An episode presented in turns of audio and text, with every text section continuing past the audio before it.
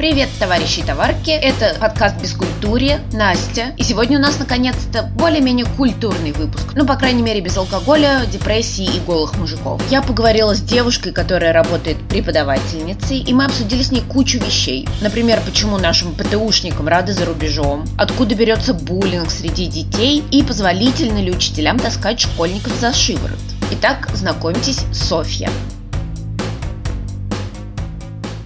Всем привет, меня зовут София, э, мне 31, э, я преподаватель английского языка, также я методист, и э, я создаю как бы контент еще. Что значит ты создаешь контент? Это значит, что я создаю учебные планы и материалы все к учебным планам. Например, я вчера выполняла задание, это как первый этап собеседования, что-то такое, и там мне нужно было создать э, три урока, ой, два урока, пардон. Один по elementary, глагол to be, второй по present perfect. И я там, ну не знаю, написала учебный план, точнее не учебный план, а это lesson plan называется, короче, там все по ступенькам, что, когда, зачем, почему и так далее. Ну, это такая очень задротская тема. И я, соответственно, сделала еще две презентации. В фотошопе заморачивалась немного. Так, а что значит методист? Методист может значить очень разные вещи. Я не знаю, я недавно ходила на собеседование в высшую школу экономики. Там методист — это чисто делопроизводство.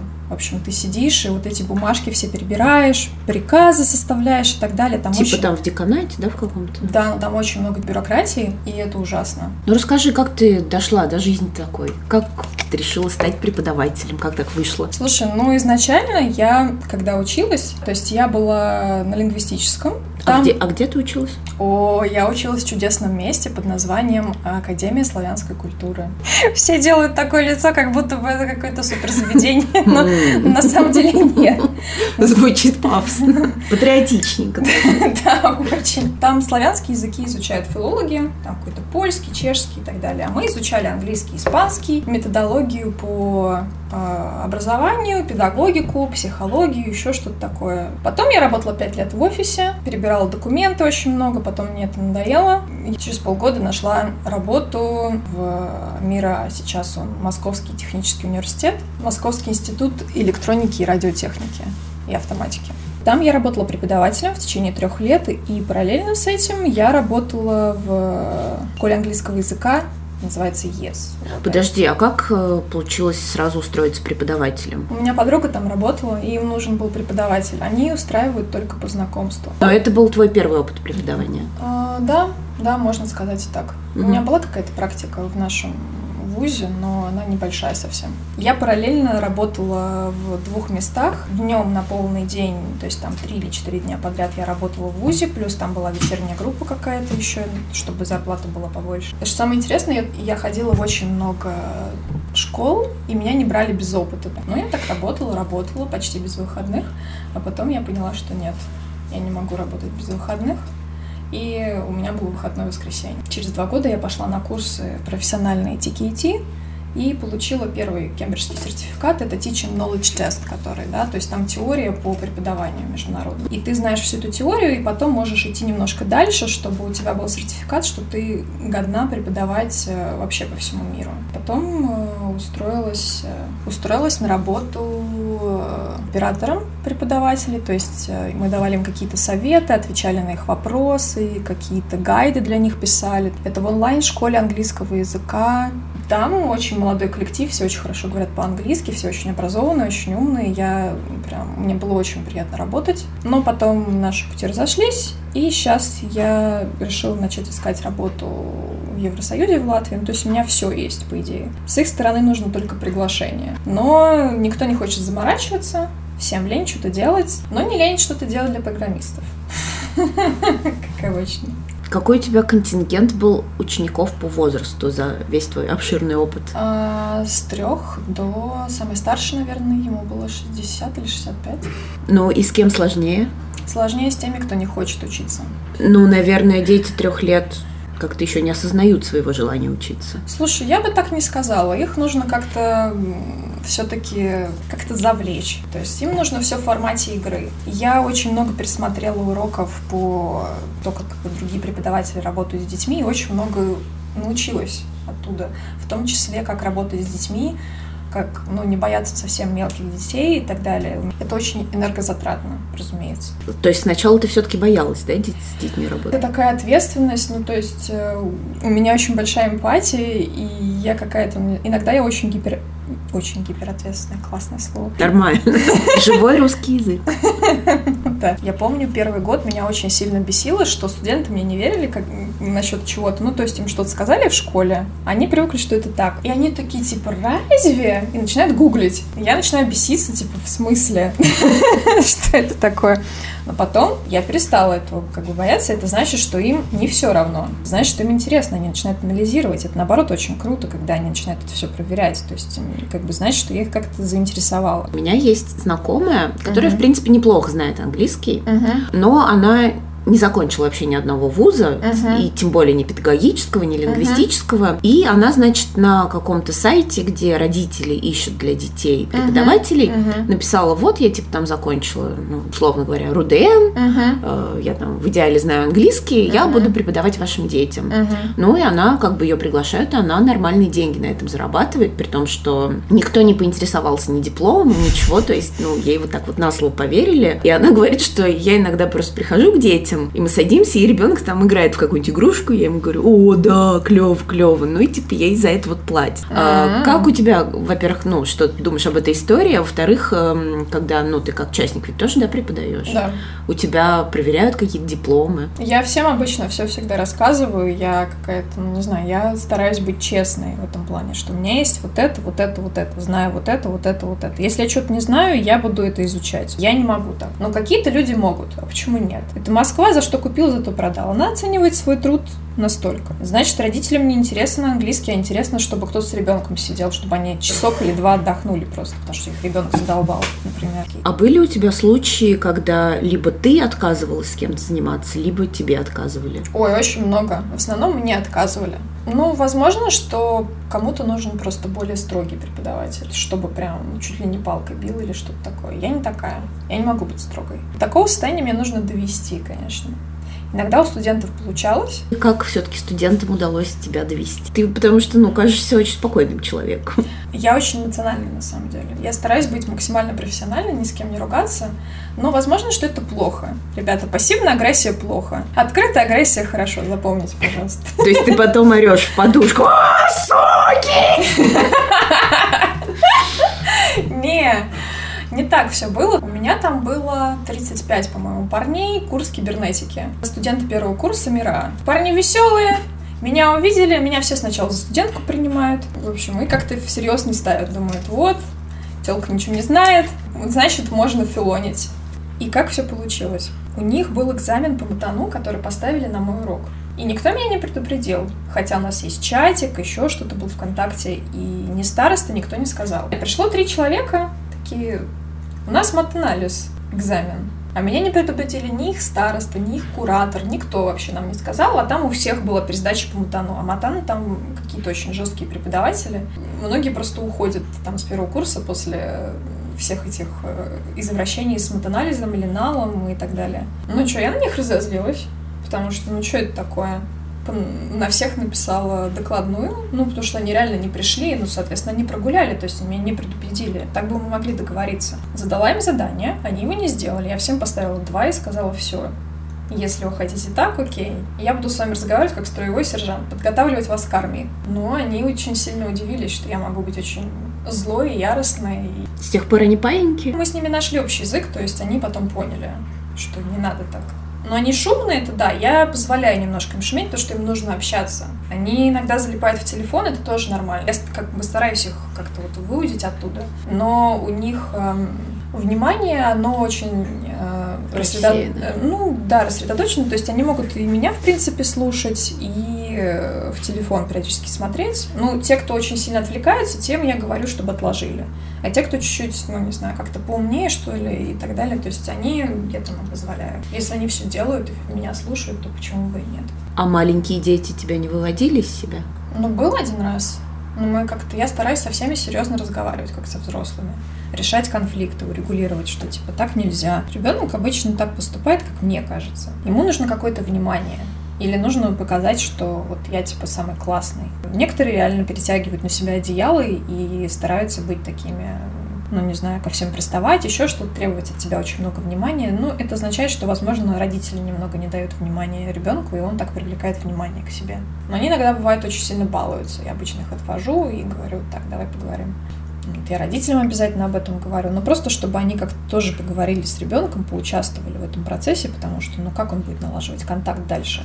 Так, ладно, к детям мы сейчас вернемся. Ага. Это тоже, думаю, целая тема. У меня просто возник вопрос, пока ты рассказывала, угу. вот что тебя не предупредили о том, что у них там будет еще параллельно сдача. Угу. А нет вообще какой-то в учебных заведениях дискриминации по отношению к молодым учителям? Наверное, есть. Я просто вот как раз слушала недавно подкаст э, с молодым учителем. Uh-huh. И он преподавал в школе, uh-huh. и он рассказывал, что вот эти вот учителя советской закалки очень плохо относятся к молодым учителям. Да, это да, есть такое. Но я старалась со всеми более-менее находить какой-то общий язык, что-то там такое типа делать. Ну, важно, конечно, налаживать контакт, но школа это совершенно другая история. В ВУЗе люди более культурные. А в школе там ужас. У меня подруга работает э, в школе преподавателем начальных классов, у нее есть свой класс, она его ведет. Там, да, у них очень часто всякие конфликты возникают, причем не только... С учителями, в смысле? Да, с детьми нет, ни в коем случае. С учителями исключительно. Или, ну, бывает иногда с родителями, но чаще, конечно, с коллегами, потому что там очень сильно любят стучать. А ради чего они это делают? Мне кажется, что они просто мрази, вот и все. Это моя позиция, я просто не понимаю, зачем это делать. Ну, девчонки, они как-то с этим справляются, они тоже на них жалобы катают. Там всегда есть на что, в общем, у них такая война идет. Меня подругу заставили убрать э, все, не знаю, все альбомы с пентаграммой, с грайндкором, еще с чем-то. Они нашли ее закрытую страницу и начали говорить, это сатанизм, не надо так. Там одна бешеная мамаша есть, которая очень... Это мамаша нашла? Да. Прекрасно. Она, типа, у нее был какой-то конфликт с ней, и она решила, Ох, сейчас я найду ее профиль. Сейчас я на нее настучу. А ты говоришь, что сейчас много молодых преподавателей. Да. А как же, вот говорят, что дефицит, не идут учителя у нас? В учителя идут еще как, там зарплаты хорошие. Да, кстати, вот давай поговорим насчет денег, потому что я очень удивилась. У меня подружка тоже есть, она uh-huh. преподает по-моему, тоже, кстати, английский в школе. Uh-huh, uh-huh. Вот буквально только закончил институт, uh-huh. ей платят 70 плюс. И причем она преподает где-то даже не в Москве, а в Подмосковье. И я прям удивилась. Я почему-то ее когда спросила, думаю, мне сейчас скажут, ой, там 15 тысяч. Нифига, нет, 70 тысяч вполне себе для начинающего специалиста, так вообще офигительная зарплата. Ну, там, по-моему, начальная ставка 65, кажется, я могу ошибаться. У меня зарплата была в ВУЗе 65. У учителям так много платят, потому что у них просто адская нагрузка. Давай тогда все-таки поговорим о детях. А, у меня тоже есть вот две истории. У меня подружка преподавала в Израиле, тоже английский, и она говорит, что там есть такая тема, что детям очень часто ставят э, синдром дефицита внимания внимание гиперактивность. И они могут э, с этим синдромом творить все, что угодно. То есть он там посреди урока встал, пошел там куда-то пробежал вокруг парты, покрутился, достал еду, начал есть, и ты не имеешь права ему ничего об этом сказать, потому что вот моя справочка, могу делать, что хочу. Вот, а вторая история как раз вот об этой девочке, которая в Подмосковье преподает. Uh-huh. Она говорит, что очень сложно, если у тебя конфликт с каким-то ребенком, uh-huh. То есть ты пытаешься достучаться до родителей, uh-huh. а они тебе говорят,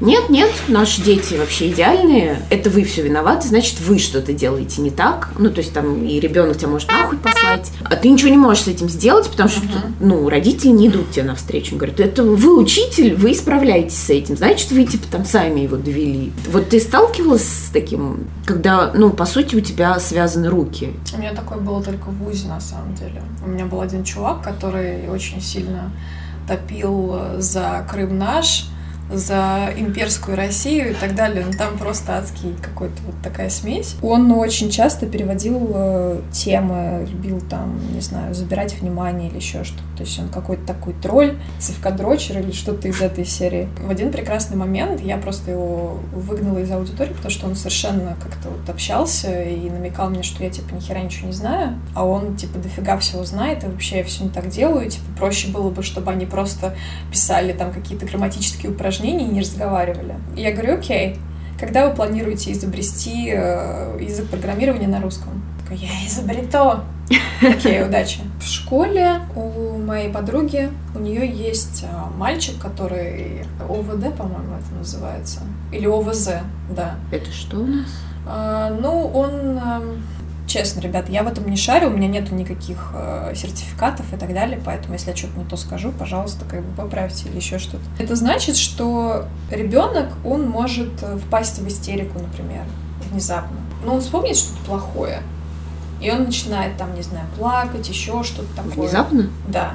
И моя подруга, она научилась его успокаивать, но у нее есть вообще диплом, то есть обязательно должен быть какой-то сертификат на эту тему. Но, честно вам скажу, ребят, когда вы идете в школу, вам про это ничего не говорят. И а детей очень много, и с дислексией, и с ОВЗ, и еще с чем-то там их не счесть. Я не советую родителям просто отдавать ребенка в какую-то обычную школу, ну, потому что ребенку там ничего не научат, его будут еще и булить.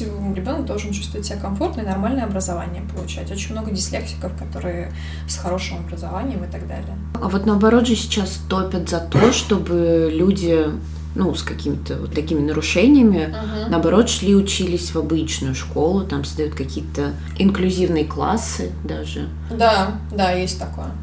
Но это школа со специальными какими-то сертификатами, как правило. Но вы знаете, что у нас не совсем соблюдают правила. Поэтому все-таки я очень советую, чтобы был хотя бы, ну, может быть, школа такая общеобразовательная, да, но чтобы у преподавателя была корочка сейчас, особенно в нынешних школах, занижает самооценку очень сильно у детей. Ну, то есть у нас было еще ничего. Нас учили критически мыслить, все такое. Сейчас детям просто, дети, детей просто учат решать тесты. И все. Слушай, ну я бы не сказала, что меня в школе учили критически мыслить. На, ну... Наоборот, там все было как-то, ну, стандартизировано. То есть, ну, грубо говоря, если ты пишешь какое-то сочинение, скажем, по войне и миру, угу. то есть только одна точка зрения. Если ты напишешь какую-то другую точку зрения, то тебе уже ничего хорошего не поставят. У нас такого не было. Возможно, что мне очень повезло. Ты в государственной школе училась? Да. А я, как ни странно, в частной, и все равно там была такая фигня. Может, вас к ЕГЭ готовили на всякий случай? У нас не было ЕГЭ. У меня тоже не было. Я слишком стара. Да, у нас тоже не было.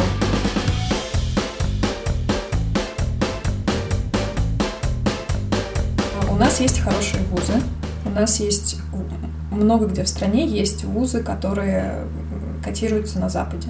Разумеется, МГУ — это один из самых лучших наших вузов. Есть очень много филиалов везде. Мне кажется, что в филиалах учат более-менее нормально. Очень часто, кстати... Филиалы — это в смысле в других городах? Да.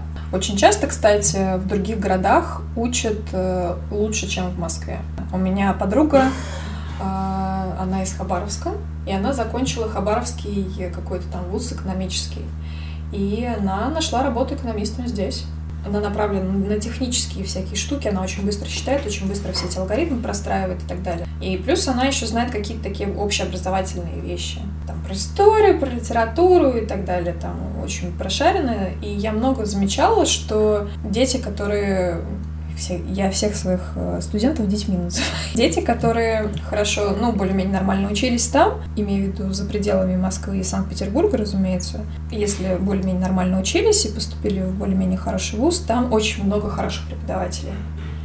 И не стоит, э, иногда реально не стоит ехать в Москву за каким-то образованием, потому что главное — это именно знание. Вышка, разумеется, она очень э, современная, там очень много, там реально молодой коллектив, куда я ходила на собеседование. Там такие обычные правила. Если у тебя все двойки, ты вылетаешь. Они подписывают специальную бумагу, и если плохо учился, твоя проблема, до свидания. Неважно, платишь ты деньги или нет, пофигу. В вышке есть очень много бесплатных э, лекций, бесплатных курсов на абсолютно разные темы. Это можно посмотреть на их сайте. А, и ты там можешь быть э, слушателем. Типа вольный слушатель, да? Как да, да, там бесплатное образование или для студентов, или для сотрудников э, каких-то высших учебных заведений. Но я думаю, что простым людям тоже можно. Дальше. Бауманка. Угу. Ну, это понятно. Бауманка очень хороший вуз. Туда поступают э, как бы только умные ребята, и туда реально поступить бесплатно. Вообще, в принципе, почти везде реально поступить бесплатно. Дальше что у нас идет? Ну, МИФИ. МИФИ это что? Это Национальный исследователь... исследовательский ядерный институт. Университет, пардон. Откуда буква Ф? Потому что физика. Понятно. Окей. Он хороший почему? Потому что сейчас все, что связано с радиоспециальностями, на самом деле очень популярно. Оттуда можно пойти работать с каким-то медицинским оборудованием, потому что оно все многое сейчас построено на радиации. Ну, финансовый университет. Фин университет, финансовый университет при правительстве РФ. Я недавно смотрела, я не знаю, может кто-то знает «Похитителя ароматов». Это канал э, чувака, который живет э, в Великобритании, он э, originally from э, Украины, и он э, постит очень смешные жесткие обзоры на моду в России, моду в Украине и так далее. И вот он недавно обозревал э, топ богатых женщин России. И потом в конце сделал вывод. Так, девочки, чтобы быть богатыми, надо кем быть? Юристом, бухгалтером, финансистом. Потому что они все изначально были там юристами, бухгалтерами mm-hmm. или финансистами.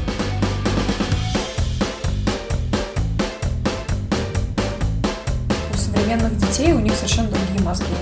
Мы привыкли к тому, что нам говорят, мы делаем. Очень часто не анализируя это. Дети современные, они, если на них орать, они привыкли, что на них в школе постоянно орут.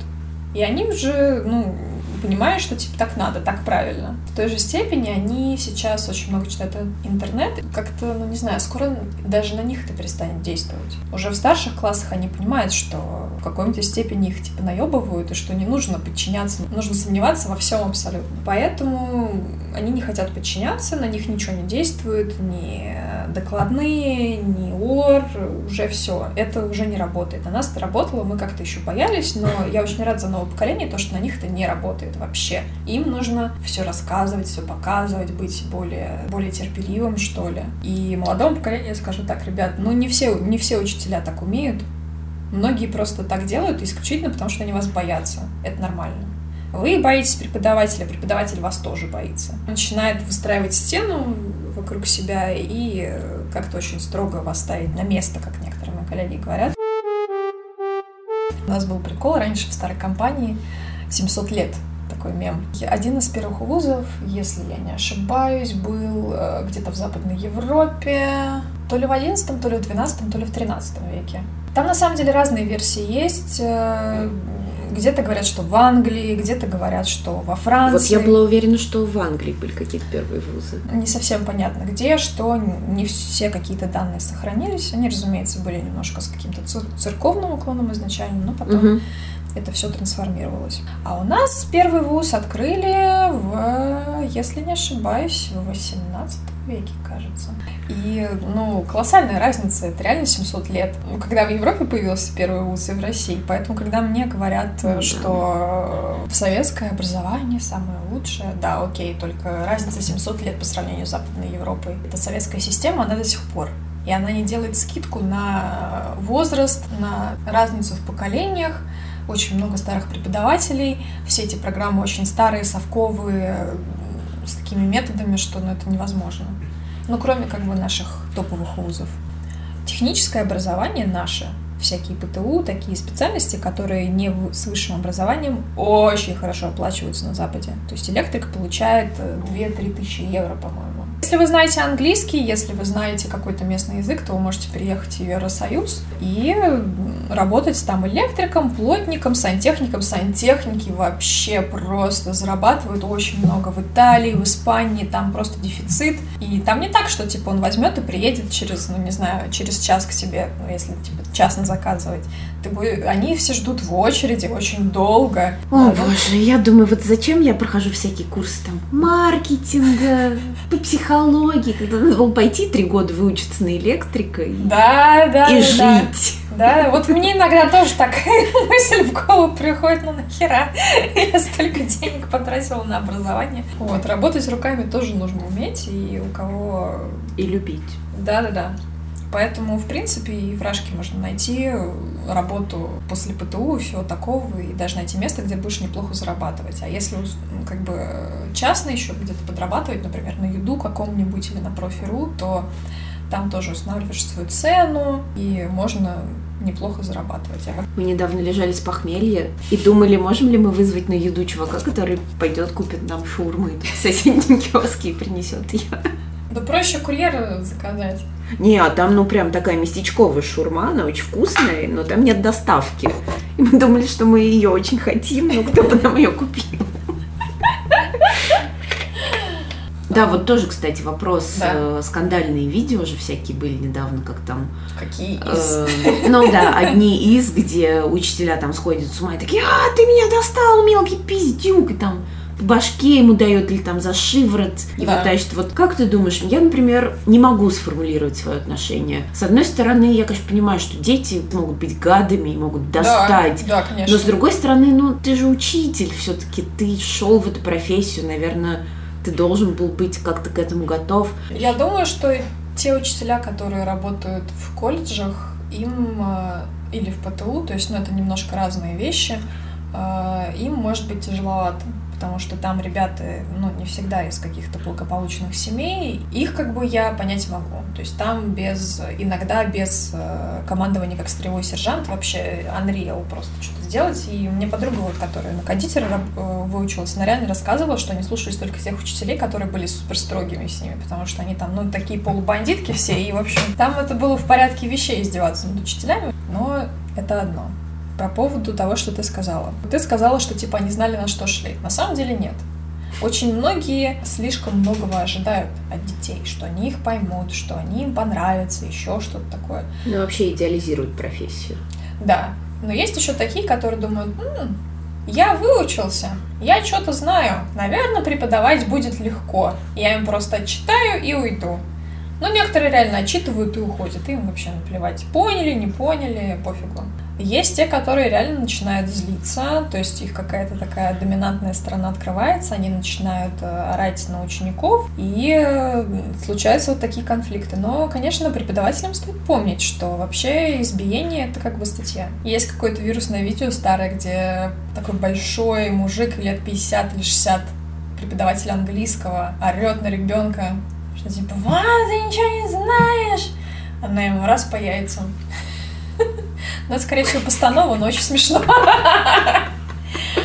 Мне кажется, что детям надо примерно так поступать. То есть ты считаешь, что детей нельзя вообще трогать, да, ни в каком Ну, вообще, это, ну, вообще по принципам педагогики это абсолютно непрофессионально. То есть это непростая профессия. А если ты этого не понимаешь, и там какой-то цветочек, или типа привык, что типа «я тут знаю все, вы нет», и вот сейчас с новым поколением так ничего не получится. Они реально не боятся вот этого всего. Они э, читают какие-то статьи, все такое, они знают свои права, они начинают жаловаться и так далее, устраивать скандал в интернете, и все. Опять же, была история, помнишь, как какая-то учительница выложила фотографию, где она, по-моему... А, БДСМ-учительница? Не-не-не, не БДСМ, а другая, которая... БДСМ-учительница, я об этом, я не знаю.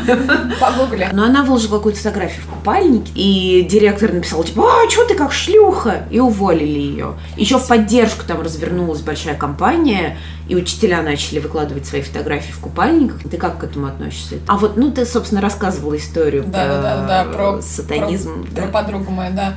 Их реально мониторят родители или коллеги, и делают, ну, как бы, если это коллеги более-менее адекватные, они делают просто замечание, что, ну, все хорошо, просто убери вот эти вот все пентаграммы, там, профиль закрой и так далее. Ну, там есть обходные пути, можно же всякие, есть всякие программы, чтобы закрытый профиль смотреть mm-hmm. и так далее. То есть это все, это все делается, и слежка такая нормальная.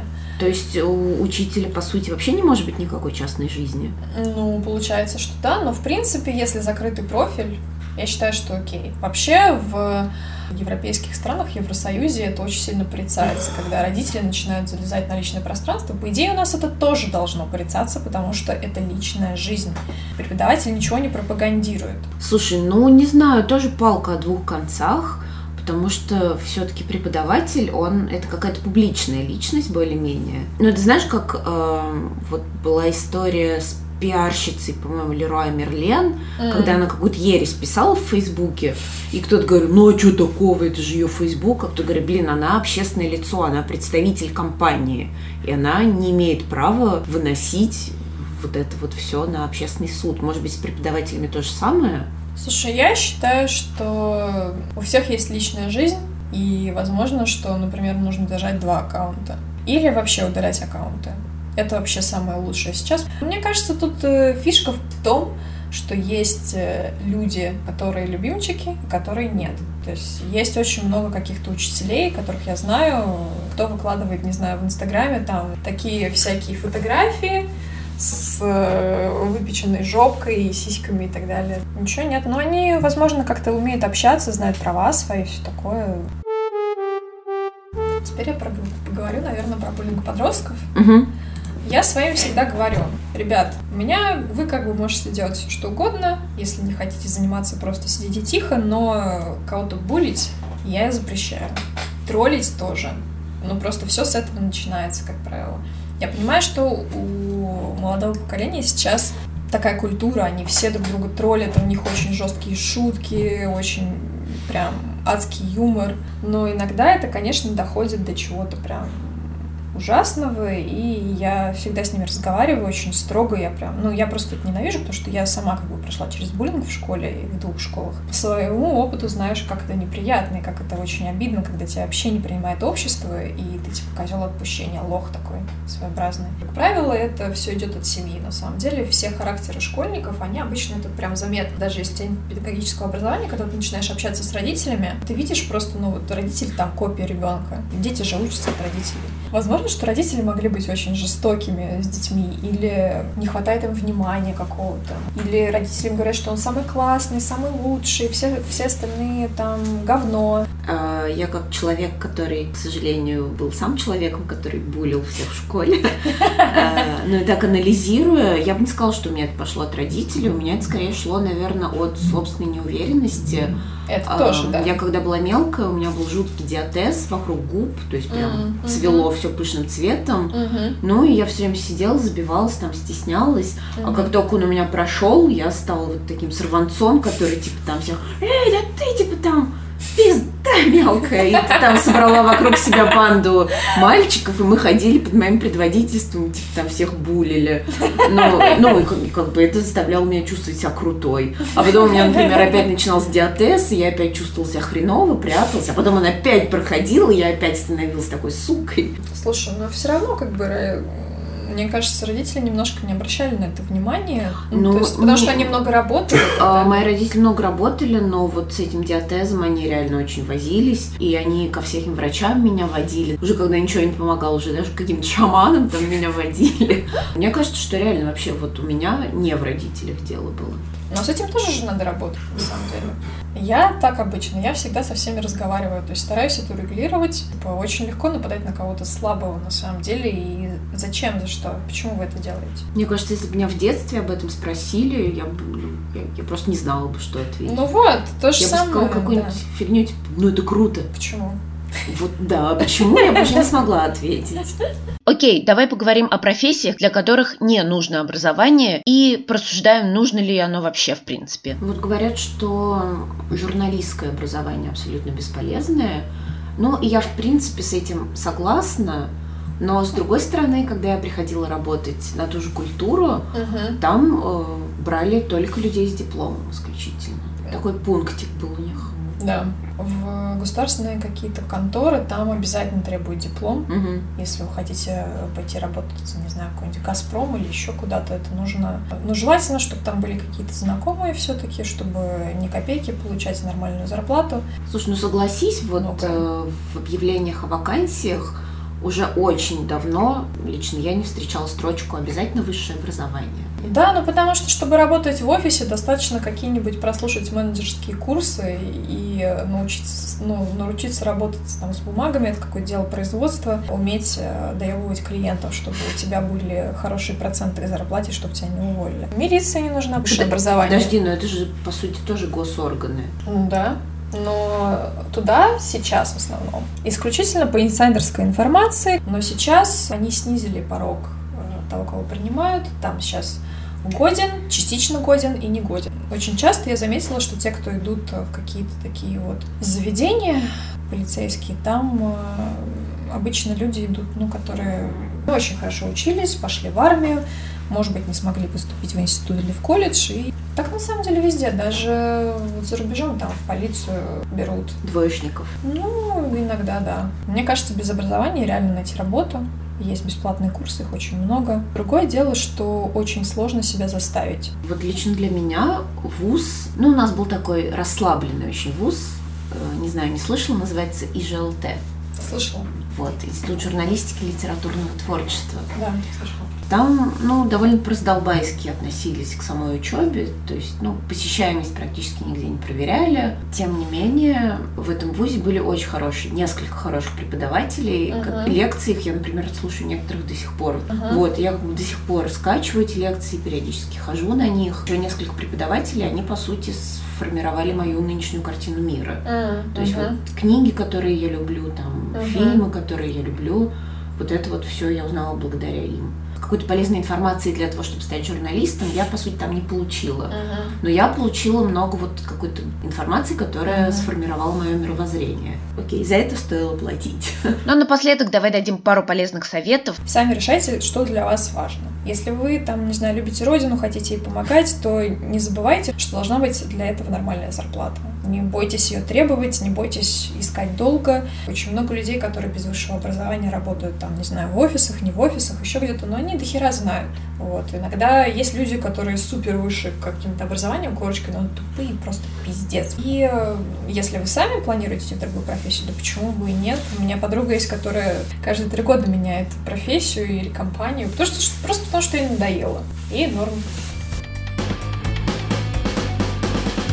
Эх, я тоже в свое время, надо признаться, хотела идти в преподаватели, потому что мне казалось, что это как быть рок-звездой и стоять на сцене перед зрителями. Хотя, честно говоря, мне и сейчас так кажется. У меня пока все. Пишите мне во всех соцсетях, я всегда с удовольствием отвечаю и общаюсь с вами. Ну и пока!